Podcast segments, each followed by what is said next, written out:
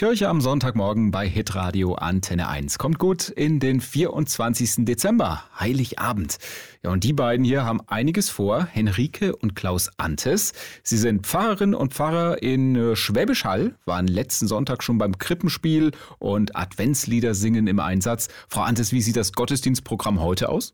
Ja, also mein Mann hat um 17 Uhr Gottesdienst und ich habe um 18 Uhr in einer anderen Kirche noch Gottesdienst und heute um 22 Uhr den Spätgottesdienst, den macht dann der Kollege. Da können wir dann entspannt einfach teilnehmen nochmal. Naja, ah Herr Antes, wie ist das bei Ihnen? Alle Jahre wieder viel los und volle Kirchen an Weihnachten. Eher Stress oder einfach jedes Jahr Vorfreude auf den weihnachtlichen Gottesdienst reigen? Wir genießen Gottesdienste. Die sind wunderbar und wir freuen uns einfach, dass da die Kirchen voll sind. Und mhm. ich finde es nicht schlecht, wenn Leute auch gezielt an Weihnachten in die Kirche kommen, sondern immer schon hat die Krippe und die Geburt Jesu Menschen angelockt. Und es ist schön, wenn das jedes Jahr an Weihnachten wieder der Fall ist.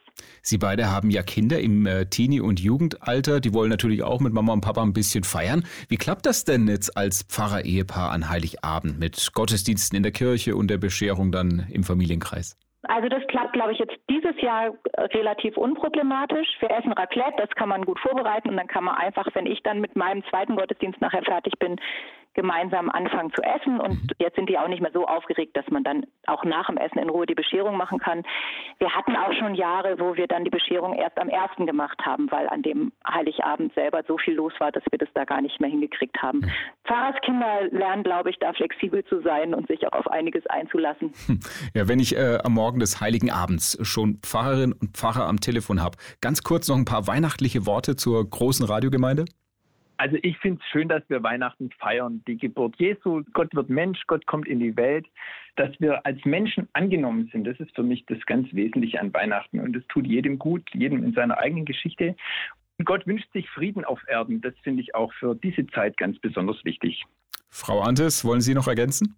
Ja, die Botschaft der Engel, fürchtet euch nicht. Wir haben so viel Angst gerade und es ist ja auch so viel, was einem real Angst machen kann. Und sich das wieder sagen zu lassen, fürchtet euch nicht, das ist, glaube ich, auch für dieses Jahr eine ganz besonders wichtige Botschaft, die ich auch allen wünsche, die jetzt hier vom Radio sitzen. Ja, dann äh, wünsche ich Ihnen beiden und der ganzen Family schöne Weihnachtsgottesdienste und frohe Feiertage. Viele Grüße nach Schwäbisch Hall. Vielen Dank und gleichfalls Ihnen natürlich auch gesegnete und frohe Weihnachten. Frohe Weihnachten allen.